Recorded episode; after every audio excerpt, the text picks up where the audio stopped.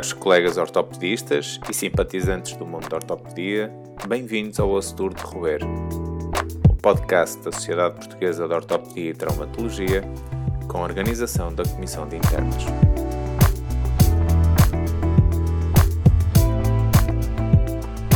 Este podcast teve o patrocínio da Alpha Sigma. Olá a todos e sejam bem-vindos a mais um episódio de Osso Duro de Roer. Chamo-me André Vinha e tenho o prazer de ter comigo para moderar este segundo episódio a doutora Filipa Santos Silva, atual coordenadora da secção de mão e punho da SPOT e coordenadora da equipa de mão e punho do Hospital CUF Descobertas. Filipa, Uh, seja muito bem-vinda a este podcast. Agradeço desde já a disponibilidade para a moderação deste segundo episódio, dedicado à patologia do punho. Olá, André. Eu é que agradeço a si e à CISPOT pelo convite. Como sabem, foram propostos por mim três temas, tendo sido o mais votado as fraturas distais do rádio e quando corre mal. Deixem-me dizer que eu fiquei extremamente agradada pela escolha feita pelos internos, pois demonstra uma preocupação com um tema que corria o risco de ser considerado corriqueiro eu gostaria, acho que todos gostariam, de ter sempre bons resultados e que os doentes ficassem sempre satisfeitos. Mas isso, infelizmente, nem sempre acontece, não é? Por vezes há um erro de expectativas por parte dos doentes que muitas vezes deve a um erro de comunicação da nossa parte, e isso é, é, é importante percebermos e é importante resolvermos. Pode também ser devido a essa, essa insatisfação, a uma incapacidade do doente compreender ou cumprir aquilo que lhe é pedido, mas muitas vezes também ocorrem complicações. E infelizmente nem mesmo o melhor cirurgião consegue fugir às complicações, porque é simplesmente uma, uma questão de estatística. Para falar comigo sobre este tema, eu convidei o Dr. Pedro Negrão, que é coordenador da Unidade Punho e Mão da CUF Porto e do Hospital de São João. O objetivo da nossa conversa é uma partilha de experiências, de forma a que os nossos colegas possam aprender com os nossos erros, com as estratégias que criamos para os evitar e também com a forma como os abordamos ou resolvemos. Pedro, bem-vindo e muito obrigada por teres aceito este convite. Obrigado, Filipa, pelo convite. Eu espero que seja útil a nossa conversa para todos e que possa ajudar, no fundo, a evitar algumas complicações. Como disseste, algumas delas são inevitáveis, têm a ver com com a energia do, do trauma inicial. Um, e esses, esse tipo de, de, do moderar as expectativas e do explicar as expectativas é essencial. O cirurgião tem que explicar ao doente o que vai fazer e uh, o que é que ele tem exatamente e qual é a sua lesão e quais são as expectativas que poderá ter. Pedro, como, como temos uma componente formativa importante neste podcast, vamos começar primeiro pelos critérios de tratamento, seguido depois, seguindo depois pela prevenção das complicações e só depois é que vamos falar da, da resolução das mesmas. Combinado? Combinado. Vamos então, então. diz-me, eh, numa fratura distal do rádio, como é que decides quando avanças com o tratamento conservador ou com o tratamento cirúrgico? Algumas coisas são, são obviamente cirúrgicas. Por exemplo, quando estamos em face de uma fratura exposta, uh, ou uma fratura com lesão neurovascular, ou com lesão tendinosa, portanto, nos facelos, associados a fraturas, uh, ou nos politraumatizados. Essas, esses, esses doentes são fáceis, ou esses critérios são fáceis de explicar e tem que ser, o doente tem que ser obrigatoriamente, ou deve ser obrigatoriamente uh, operado. Tem também aquela, quando há fraturas do carpo associadas, ou quando o doente, por exemplo, não tolerou um tratamento conservador, então e esses doentes devem ser considerados doentes cirúrgicos, devemos propor uma cirurgia. Depois há um, na, nas fraturas do rádio, há uma série de, de indicações que não são muito claras, uh, que não, que não, em que não existe um tratamento ideal ou melhor, e portanto é preciso que os cirurgiões e os mais jovens tenham uma noção correta uh, de que fraturas é que efetivamente nós devemos operar e quais é que nós devemos operar. E os critérios da Associação Americana de, de Ortopedia são importantes, já foram estabelecidos há muito tempo, uh, mas uh, efetivamente tentaram reunir a melhor evidência para nos ajudar ou tentar ajudar a, a, tomar uma decisão. Há algumas decisões, como eu disse, são fáceis, outras não são assim tão fáceis, mas normalmente nas fraturas fechadas, que depois de reduzirmos, e esse deve ser a abordagem inicial na, na, na maioria das fraturas desviadas do rádio, é uma tentativa inicial de redução.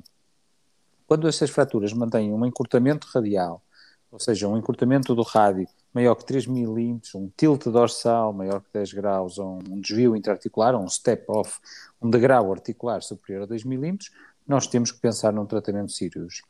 Claro que a idade é muito diferente e, portanto, é muito importante para a decisão. Estamos a falar em tratar estas fraturas com estes critérios, que são fraturas instáveis em doentes jovens ou high demand.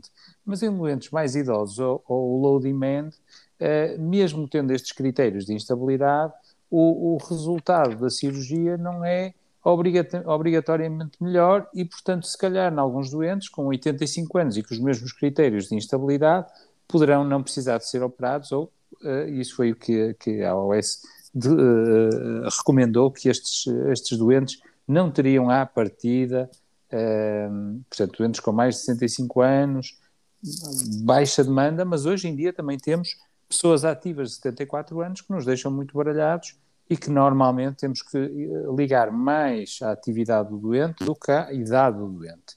A idade é uma indicação, foi assim que os critérios foram estabelecidos, e eu estou-vos a falar uh, tal como eles, uh, como os podem ler, mas efetivamente uh, a, a idade real e a idade biológica são muito mais importantes. Portanto, em pessoas jovens com estes critérios de instabilidade devem fazer um tratamento cirúrgico. Dou muita atenção quando, quando vejo uma fratura do rádio ao restauro da continuidade da, da cortical palmar. E, e, isso é importante porque nos permite uh, pre, prever, uh, naqueles que conseguimos pôr perfeitamente a cortical palmar, qual é o. que essa, essa fratura será mais estável, sucesso. e mais sucesso e menos probabilidade de perder a redução. Há também os critérios de La Fontaine, que são muito, muito conhecidos e que nos permitem também dar uma indicação eh, nestas zonas mais cinzentas sobre se devemos ou não eh, escolher um tratamento cirúrgico. Quando temos três ou mais critérios, devemos pensar num tratamento cirúrgico e os critérios são desvio dorsal inicial maior que 20 graus, ou seja, uma fratura muito desviada inicialmente, uma cominução dorsal, um envolvimento intraarticular, portanto, de graus articulares, fraturas do cúbito ou idade com maior que 60 anos. Um, e a idade é realmente um, um, fator importante, não só porque nos diz que, que, doentes muito idosos não têm grande benefício no tratamento cirúrgico, mas porque doentes muito jovens também, uh, embora tenham pouco risco ou menor risco de desvio após a redução de uma fratura, um, devem ser mais operados pela sua demanda física.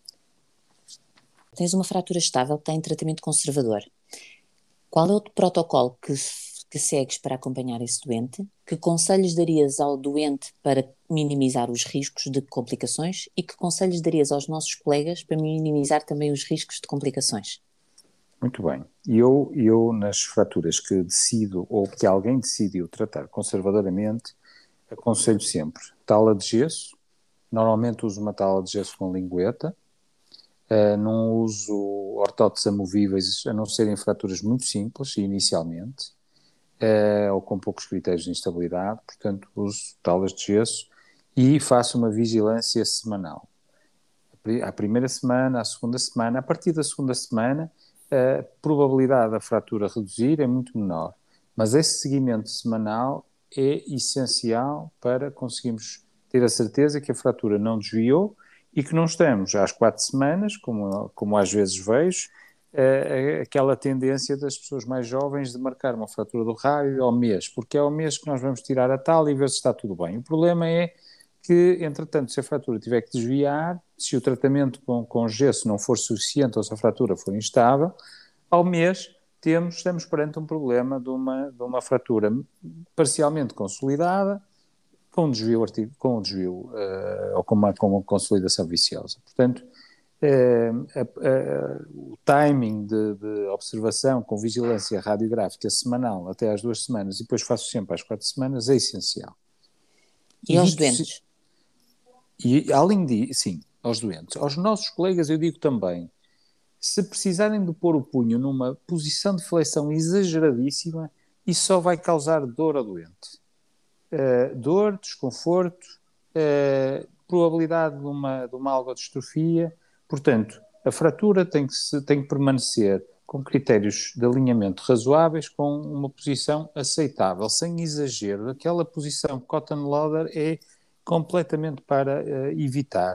Só vejo complicações do gesso, úlceras, úlceras de pressão, uh, de posições exageradas. Retiro a tala e, quando é assim, proponho um tratamento cirúrgico. Quando não conseguimos manter a fratura, quer dizer que ela tem uma estabilidade inerente tão grande só numa posição exageradamente fletida que conseguiríamos uh, manter a redução. E, portanto, manter a redução é importante, mas olhar para o doente uh, e ensinar-lhe uma série de movimentos que ele tem que fazer são também, isto para responder à segunda parte da tua pergunta, uh, importantes para mim. E, portanto, explico-lhes eu não imobilizo nunca as metacarpofalêngicas, portanto o gesso tem que terminar antes das metacarpofalêngicas, sou muito exigente e, e vigio sempre isso.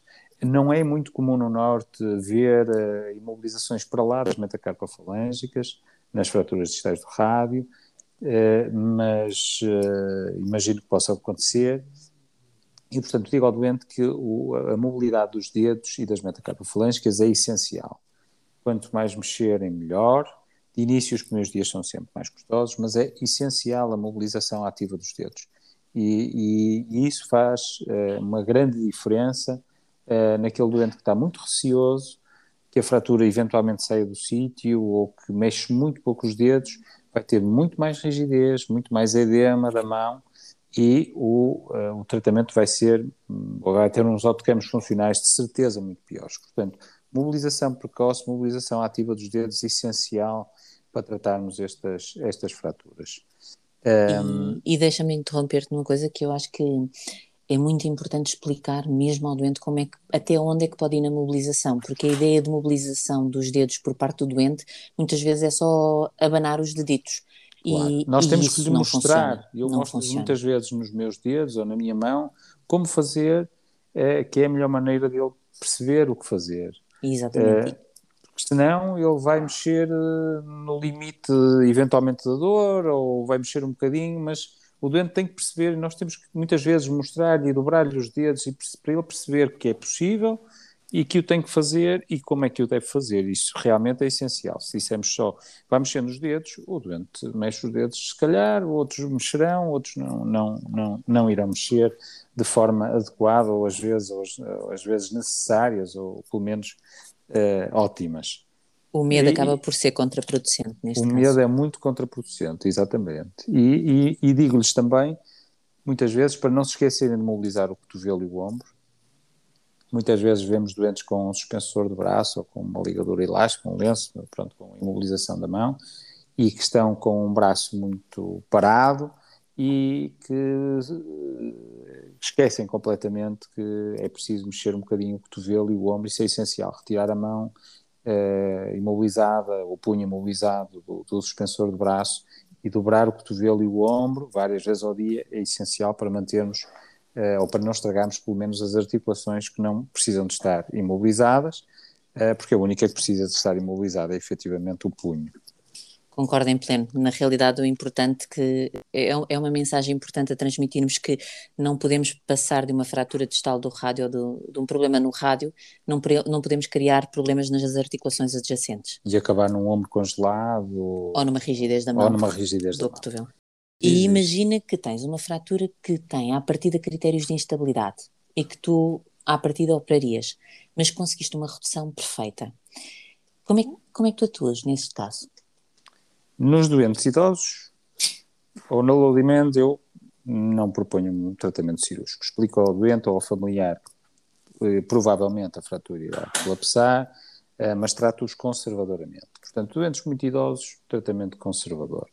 Nos doentes mais jovens, com esse, nesse, nesse cenário em que nós olhamos para a radiografia, sabemos que havia uma combinação dorsal, que havia um, um, um desvio muito acentuado da, da, fratura inicialmente, mas estamos perante um raio-x com uma redução perfeita, e no doente jovem eu explico-lhe que a probabilidade uh, da, da, fratura uh, perder a redução uh, ao fim de duas semanas é, é, é pequena e, portanto, normalmente, se o doente perceber que a cirurgia lhe pode dar uma mobilidade mais, mais rápida do, do punho, se eu, eu explico-lhe isso, e se ele decidir também aceitar o tratamento cirúrgico, faça um tratamento cirúrgico. Mas a grande maioria Um, perante esse cenário, eu proponho um tratamento conservador, que implica que à primeira e à segunda semana seja visto, e se houver perda de redução, o doente terá que ser operado. Terá que ser operado. Claro que perdemos aqui um tempo, é isso que eu lhes explico. A decisão inicial às vezes não é muito fácil. Um, o truque do cirurgião uh, e do cirurgião mais sério é conseguir escolher bem os doentes que vai operar e melhor ainda os que não vai operar, os que não devem ser operados, mas ultrapassando um bocadinho isso, normalmente, perante uma, uma redução perfeita, faço um tratamento conservador, espero uma ou duas semanas, mantendo-se a redução e, estando o doente confortável com o tratamento conservador, faço um tratamento conservador até ao final. Caso a fratura perca a redução ao fim de uma semana, ao fim de duas semanas, ainda estamos a tempo de um tratamento cirúrgico uh, e de poder dar um, um, bom resultado. Normalmente é assim que eu, que eu atuo. Eu acrescento nessas avaliações semanais de raio-x e do doente uma, um ajuste da imobilização. Não sei se, se costumas acho, fazer acho, ou não. Acho essencial. Uh, na CUF Porto eles têm até um protocolo os enfermeiros tiram obrigatoriamente as talas de gesso e veem se não há úlceras de pressão, se há algum problema um, claro que deve ser tirado com algum cuidado, o doente vai acompanhar, percebe isso, mas esse, esse, esse, esse acompanhamento e essa vigilância é essencial.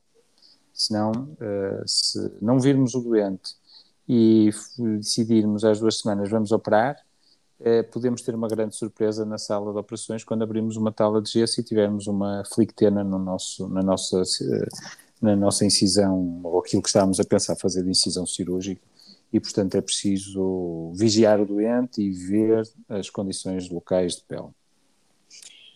Olha, nós somos mais ou menos da mesma geração e quando, quando começámos a ortopedia, aquilo que, que, que aprendemos sobre as fraturas distais do rádio era cada vez que tínhamos um desvio volar, uh, o tratamento era feito por, por via volar e colocávamos uma placa volar, cada vez que tínhamos um desvio dorsal, o tratamento era feito por via dorsal e colocávamos uma placa dorsal. Entretanto, em 2004, quando saiu, saiu o primeiro artigo sobre, do Arbay sobre a DVR, isto mudou radicalmente e de um momento para outro todas as, as, as fraturas eram tratadas com placas volar, até começarem algumas complicações. Qual é a tua forma de atuação? Como é que tu decides qual a placa que usas e, e, e, e as vias? E quando, não é? E as vias. Um, eu também assisti, como tu, a esta revolução que foram as placas volares uh, bloqueadas, com parafusos bloqueados e a partir das, das, das, placas do rádio, as placas bloqueadas do rádio, passaram, uh, percebeu-se que a vantagem do, do, do, bloqueio dos parafusos permitia biomecanicamente segurar fraturas que bio, biomecanicamente tinham muito mais sentido uma fratura com desvio dorsal, fazer uma fixação dorsal, uh, mas estas placas efetivamente conseguiram, com os parafusos bloqueados, uh, permitir fazer uma abordagem volar, que tem normalmente fragmentos muito maiores, uh, com muito menor combinação, não temos o problema dos tendões extensores, os tendões flexores estão mais afastados, temos ainda o pronador e, portanto, isto foi uma revolução no tratamento das, das fraturas do rádio, porque nós ainda trabalhamos, ainda operamos uh, com material com abordagens dorsais para fraturas com desvio dorsal, sim, mas uh, que não eram osteossíntese adequadas. E, portanto, este novo material que agora, hoje em dia, está disponível uh, em, todo, em todo o sítio, uh, foi efetivamente uma revolução. E eu uso dois tipos de placas volares na grande maioria dos casos. Uh, umas placas metafisárias, são as placas mais comuns, em fraturas intraarticulares não muito distais ou em fraturas extraarticulares com desvio, eh, mas uso e tenho usado cada vez mais em fraturas justa-articulares eh, placas eh, que permitem colocar parafusos para lá da outra shareline e passei a resolver uma série de fraturas que eram que resolvia mal ou que tinha dificuldade em resolver com, só com uma placa metafisária. Nas fraturas luxações dorsais, normalmente faço uma abordagem dorsal, uso placas dorsais. As placas dorsais atuais têm um, um diâmetro, têm uma espessura muito menor, estão desenhadas para o rádio e, portanto, embora tenham conflito com os tendões, têm muito menos problemas uh, do que nós tivemos no nosso início de internato há muitos anos atrás, e portanto, uh, hoje em dia é, é, é, aquilo que eu uso mais. Uso muito pouco fios de capa, apenas nos, nas crianças. Uh, acho que não tem muito sentido propor a uma pessoa de 30 anos com uma fratura uh, instável do rádio uma fixação com fios e um gesso a seguir. Acho que a propor uma cirurgia, portanto, a despender dinheiro para tratar essa fratura, prefiro fazer um tratamento com, com uma placa bloqueada que permitirá uma mobilidade mais precoce e, à partida, uma recuperação mais precoce da função. Isso está provado em vários estudos randomizados e, portanto, acho que é isso que a gente deve oferecer uh, como, como o melhor ao doente. Uh, normalmente, como protocolo pós-operatório, uh, coloco uma tala de gesso simples, inicialmente até tirar os pontos, quando faço e quando abordo a rádio cubital ao mesmo tempo, ou quando faço uma reconstrução, uma reinserção da TFCC, uso sempre uma tala em é, uma sugar tang, e mantenho essa tala durante quatro semanas com, com, com retirada, retirada semanal, retirada para fazer mais flexão e extensão do cotovelo e para fazer alguma flexão e extensão do punho. sempre que o doente vai fazer o penso, faz esse exercício, eu ensino a fazer esse exercício para que ele vá, pelo menos naquela altura, estamos a falar apenas nas fraturas mais complicadas ou que precisaram também de reconstrução da, da TFCC ou da cabeça cubital. Para as outras, um, em que a parte cubital do punho não é um problema ou não será a partir de um problema, normalmente assim que a ferida esteja cicatrizada, coloco uma ortótese amovível e permite ao doente retirar, começar a fazer mobilizações Claro que já tive algumas, alguns colapsos de fraturas em doentes com mais idade, em que o osso é mais osteoporótico e, portanto, deve haver alguma imobilização. Não me parece que retirar completamente a imobilização um, possa ser, em doentes mais idosos, uh, uma medida muito segura. Mas há outras maneiras uh, de, em doentes mais jovens, Uh, normalmente tiro muito mais cedo, desde que a fixação na, na cirurgia tenha sido boa. Uh, o objetivo é pôr o doente a mexer mais rápido e tirar partido também da cirurgia. Acho que uma mensagem importante que nós temos de passar aos nossos colegas é que habituámos, habituámos no nosso internato a fazer cirurgias de anca e ver os doentes aos 15 dias. E isso não funciona na cirurgia da mão e do punho. Uh, é, é necessário, é, obviamente que é muito bom não ter os doentes internados, mas na realidade são doentes muito exigentes em termos de, de consulta para ver, para ensinar, para, para, para, voltar a explicar e etc. Eu, eu, eu, eu atualmente chego ao ponto de quando estou com pessoas que repetem uma vez, duas vezes os movimentos e, e têm dificuldade, eu digo assim, olha, não tenho um, telefone, vamos filmar os movimentos para, para, para depois fazer em casa, porque já ouvi tudo, já ouvi uma senhora dizer-me, ai doutora, não se preocupe com isto, com a ajuda de Deus vai, vai lá, ao qual eu tive de responder, olha, que ele pode estar ocupado com outros, com outros eventos de maior importância, portanto, vamos repetir, claro. vamos repetir, está bem? olha, e agora tens o doente com uma consolidação viciosa. Ou porque ele te chegou com, ou porque não tinha condições médicas para avançar, ou porque te chegou tardiamente. Como é que tu atuas a este doente? Ehm, quando eu tenho algumas situações, ainda recentemente operei uma fratura que tinha quatro semanas e que perdeu a redução e que foi exatamente o corolário daquilo que falámos há pouco. Foi vista num serviço de urgência, foi reduzida, colocada uma tala uh, e foi marcada uma consulta às quatro semanas. O que aconteceu, entretanto, foi que a fratura colapsou e às quatro semanas eu estava perante uma fratura parcialmente consolidada com um desvio exageradíssimo, uma deformidade uh, que seria notória, iríamos ver uma deformidade, o punho iria causar dor, com certeza, uh, uma diminuição do grip, e portanto, uh, esse, esses doentes propus logo, mal retirasse a, a, a tal, a fazer um tratamento cirúrgico de, de, correção, com uma, com uma osteotomia, no fundo, o tratamento da fratura, neste caso, em vez de ser feita às duas semanas, ainda com uma mobilidade do foco, ou, uma, ou por uns dias após a fratura, foi feita já com um foco imóvel, com uma necessidade de usar um osteótomo para, para, para partir o foco de fratura e para podermos colocar, recolocar a, a, a fratura no, no seu sítio e fixá-la com uma placa bloqueada. E deixa-me aqui interromper-te. E nessa Sim? altura avanças às quatro semanas ou esperas um bocadinho mais? É que eu, for, eu honestamente, for... às quatro semanas, acho que o osso é péssimo de trabalhar. É. E prefiro esperar um bocadinho mais. Se, ou seja, aviso o doente, uh, coloco numa tala de conforto, uh, promovo a mobilização das articulações adjacentes e vou lá, e vou lá um bocadinho, vou lá às seis, seis, entre as seis e as oito semanas. Sim. Eu, na maior parte dos eu, eu falei deste caso, porquê? Porque era uma deformidade muito grosseira. Muito acentuada. Muito acentuada. Na grande maioria dos casos, atuo exatamente como tu. Acho que às seis semanas, depois de retirar ou de estar, do punho ter estado imobilizado, é a pior altura é, para fazer uma nova agressão ao punho. O punho precisa, nessa altura, de mobilização, de recuperar o arco de mobilidade, para depois vermos o que sobra e se houver uma consolidação viciosa hum, sintomática, então uh, atuo a posteriori.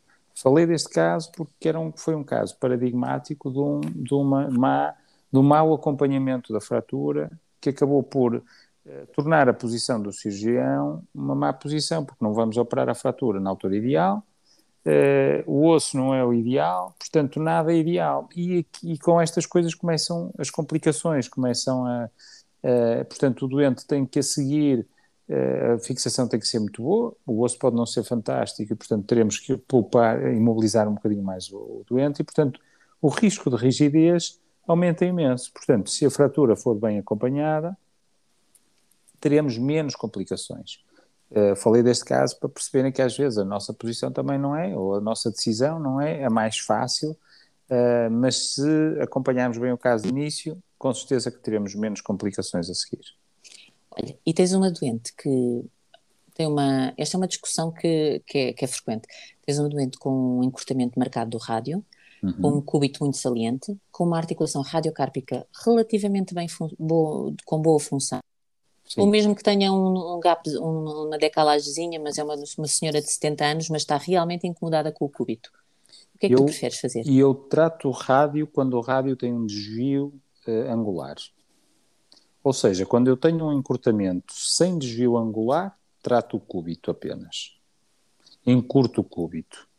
Se eu olho para o raio-x e, uh, além do encurtamento radial, tenho uma posição que eu, que eu acho que vai dar uma incongruência a seguir na radiocubital distal, uh, eu trato o rádio e tento corrigir uh, o encurtamento e a proeminência e a impactação secundária ulnocárpica uh, corrigindo o rádio. Só vou unicamente ao cúbito quando há um encurtamento, mas a posição é boa, muito perto de boa, uh, do rádio. Olha, e diz-me outra coisa. Outro dia, por acaso, tive um doente que me chegou com. Uh... Embora isto também tenha, desculpa, deixa-me dizer que tem sim, alguns limites. Quando estamos, a, estamos a falar de consolidações e desvios, uh, ou diferenças uh, pequenas, 3 ou 4 milímetros ou até 7 milímetros. Quando estamos a falar de fraturas de maior energia, uh, com deformidades maiores e com encurtamentos ou, ou dismetrias maiores, então é preciso atuar nos dois sítios. Não chega a atuar no rádio, é preciso normalmente atuar no rádio fazendo osteotomias de abertura e depois atuar no cúbito e encurtar o cúbito. E já tive Sim. alguns doentes assim que tive que fazer isso, atuar nos dois ossos. Estava-te a contar, outro dia tive um doente em que tinha sido uma, um doente de 60 e poucos anos, não não dominante, tinha sido operado no algures em que tinham posto fios de Kirchner, quando tiraram os fios de Kirchner e puseram, colocaram uma tala amovível, o próprio senhor diz que sentiu que o punho caiu ainda mais. E é um doente que me chega com uma, uma consolidação viciosa com uns 25 graus de, de tilt volar, uhum. uh, mas que tem uma rigidez da mão o que é que tu, como é que tu atuas aqui? Ou como é que atuarias? Eu, eu, eu de início eh, proporia ao doente, portanto, ele já tinha tirado os fios, ou eles já tinham saído, mas tínhamos uma consolidação viciosa com rigidez.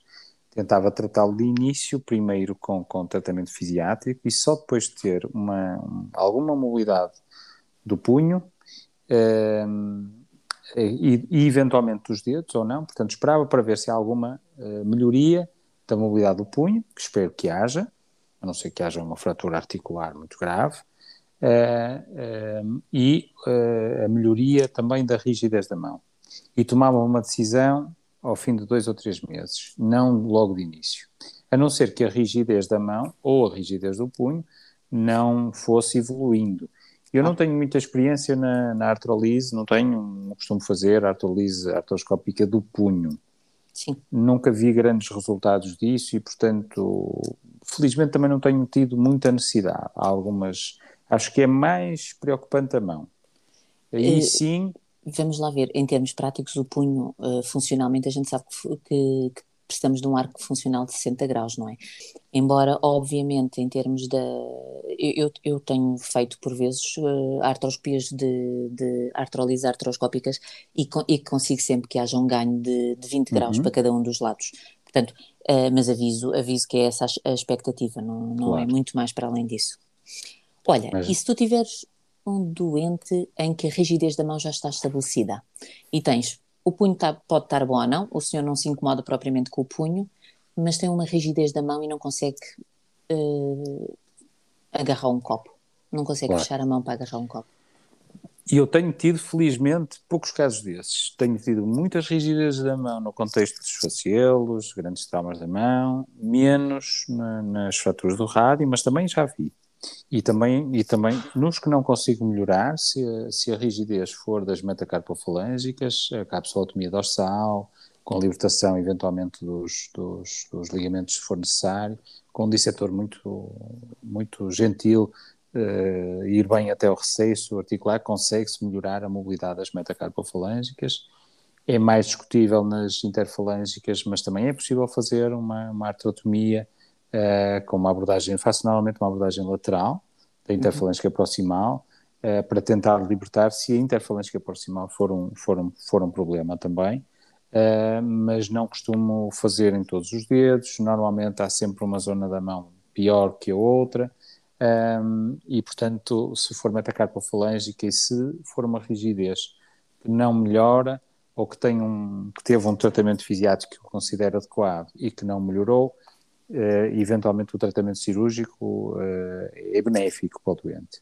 Uh, e meço sempre, quando vejo o doente inicialmente ou quando me enviam, meço sempre com um boniómetro déficit angular para poder avaliar a melhoria, porque é a única maneira, porque depois é uma impressão, nós vimos o doente há um mês e agora não sabemos muito bem se está melhor ou não, Uhum. e portanto quando a gente registra uh, esse déficit angular é mais fácil, porque temos ali uma, um registro e podemos dizer efetivamente melhorou ou não melhorou, Uh, já tive alguma, algum sucesso na metacarpofalângica em alguns doentes só com manipulação, com doente com anestesia geral, mas quando são rigidezes muito severas, uh, só com abertura da, da, da, articulação, com capsulotomia, com libertação do, do, e eventualmente até dos intrínsecos, que for também uma contratura dos intrínsecos. Normalmente não é, a não ser que haja um componente de crush da mão, é que é que poderá haver também um componente de, de, de contratura dos intrínsecos e aí temos que os, temos que os libertar também. Ok? Claro que aqui, obviamente, há a mais-valia do wide awake, que, era, que era um dos temas, não é? E claro. que, que, é muito importante a monitorização intraoperatória da, da, da evolução da, da, mobilização ativa por Sim. parte do doente. Essa parte é importante. Eu ainda não fiz o wide awake uh, e o Wallant na, na fratura do rádio. Vamos ver se lá chegarei. Estou a começar pelas coisas mais simples. E por não, onde... não, eu estou a falar em termos de, da libertação, das rigidez, ou seja, uhum. na, a importância de, de, uma técnica do Holland na, na, na monitorização da, da, do quão suficiente foi a libertação que fizeste. Certo, certo. É? É, essa parte e na cirurgia tendinosa é essencial. É, faz mesmo a diferença. Fundamental. Portanto, acho, acho que, que é uma mais-valia esta técnica que nos e que nos pode ajudar, porque são nesses doentes que a gente se, antes fazíamos a libertação, mas não sabíamos muito bem se aquilo efetivamente ia dar aquele resultado que nós queríamos ou que o doente estava à espera. E Sim. com o doente acordado conseguimos ver imediatamente se precisamos libertar mais um pouco, se aquilo é suficiente. Portanto, isto foi realmente também um, um paradigma que, que, que, que, se mudou, que mudou na minha prática e que alterou a minha prática cirúrgica atual.